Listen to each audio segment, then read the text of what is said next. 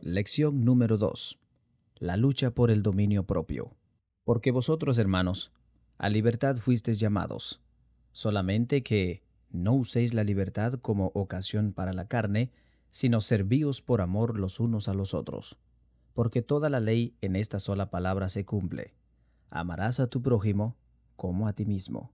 Pero si os mordéis y os coméis unos a otros, mirad que también no os consumáis unos a otros. Digo pues, andad en el Espíritu y no satisfagáis los deseos de la carne. Porque el deseo de la carne es contra el Espíritu, y el del Espíritu es contra la carne, y estos se oponen entre sí, para que no hagáis lo que quisieres.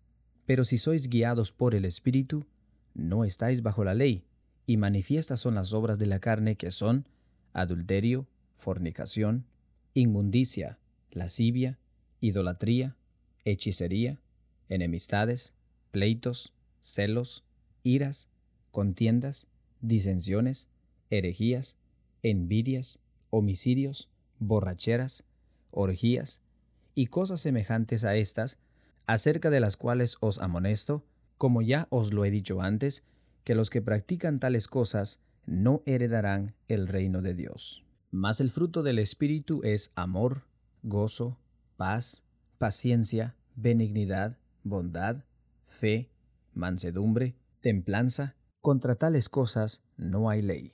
Pero los que son de Cristo han crucificado la carne con sus pasiones y deseos. Si vivimos por el Espíritu, andemos también por el Espíritu. No nos hagamos vanagloriosos, irritándonos unos a otros, envidiándonos unos a otros. Hermanos y hermanas, debemos comprender que puede existir algún aspecto en nuestras vidas que esté fuera de control, por lo que el dominio propio se hace necesario en nuestras vidas como seguidores de Cristo Jesús. La falta de dominio propio en cualquier aspecto de la vida nos pone en problemas, ya que no puede concordar con la enseñanza de Cristo Jesús. La voluntad de Cristo Jesús es que vivamos en completa sumisión a Él, para que el Espíritu Santo nos llene de sabiduría y fe, y así no batallaremos en tener dominio propio. Para nosotros el dominio propio es reflejar en tener crucificados los deseos y pasiones de la carne, por eso Pablo dice en Gálatas 5, 24 y 25, pero los que son de Cristo han crucificado la carne con sus pasiones y deseos. Si vivimos por el Espíritu, andemos también por el Espíritu. Entonces surge una pregunta. ¿Qué significa vivir por el Espíritu?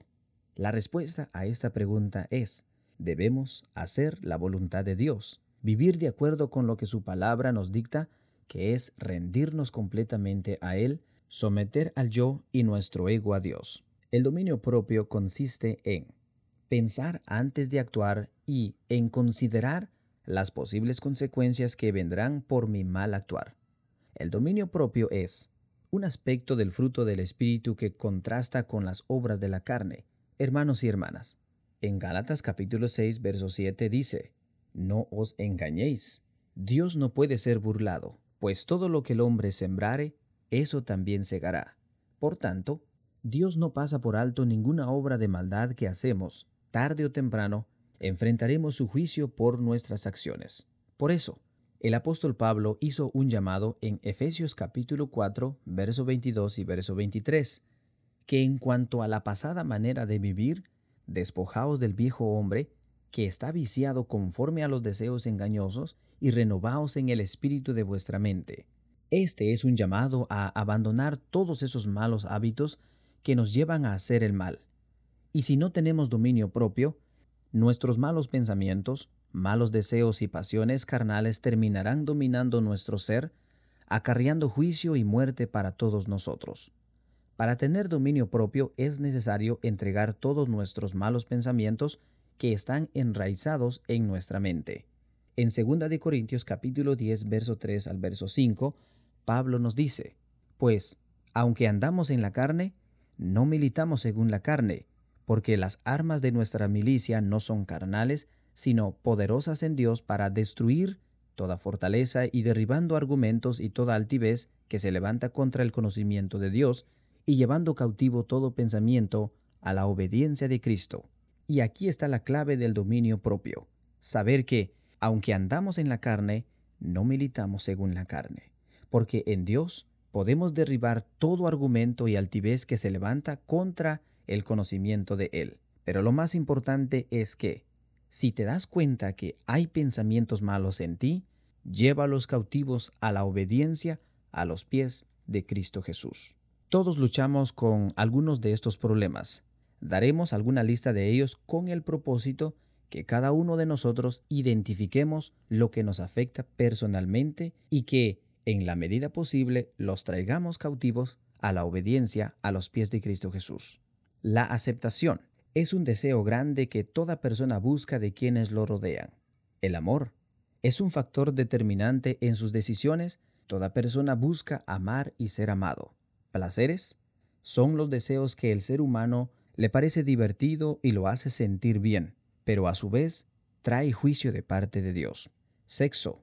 Este se vuelve problema cuando cruzamos los límites que Dios ha establecido, cuando el sexo se vuelve lujuria. Riqueza y seguridad. Todos buscamos esto como prioridad en nuestra vida, pero Jesús nos dice, busquen primeramente el reino de Dios y su justicia, y todo lo demás vendrá por añadidura. Fama. El ser humano busca prestigio y no le importa el costo para alcanzarla. Atractivo.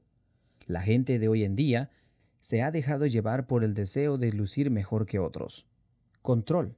Hay personas que anhelan tener el control de la vida de otros y hacen lo imposible para lograr tener ese control, poder y autoridad. Aceptación propia. Toda persona siente descontento en sí mismo referente a la manera en la que Dios lo formó en el vientre de su madre. Por último, la falta de dominio propio en nuestra vida hará que en nosotros sean manifiestas las obras de la carne que son adulterio, fornicación, inmundicia, lascivia, idolatría, hechicerías, enemistades, pleitos, celos, iras, contiendas, disensiones, herejías, envidias, homicidios, borracheras, orgías y cosas semejantes a estas, acerca de las cuales el apóstol Pablo nos amonesta diciendo que los que practican tales cosas no heredarán el reino de Dios. Tratemos en todo lo posible despojarnos de todo esto que no nos deja tener una buena relación con Dios y con nuestro prójimo. Todos los que hemos sido llamados al perdón de pecado y a tener salvación y vida eterna, necesitamos tener bien claro que debemos terminar con los deseos de la carne. Necesitamos renunciar al antiguo estilo de vida, ya que como cristianos debemos de vivir comprometidos a obedecer al Señor Jesús, someternos completamente a Él y dejar que el Espíritu Santo, que proviene del Padre, habite en nosotros. Paz a vosotros, hermanos.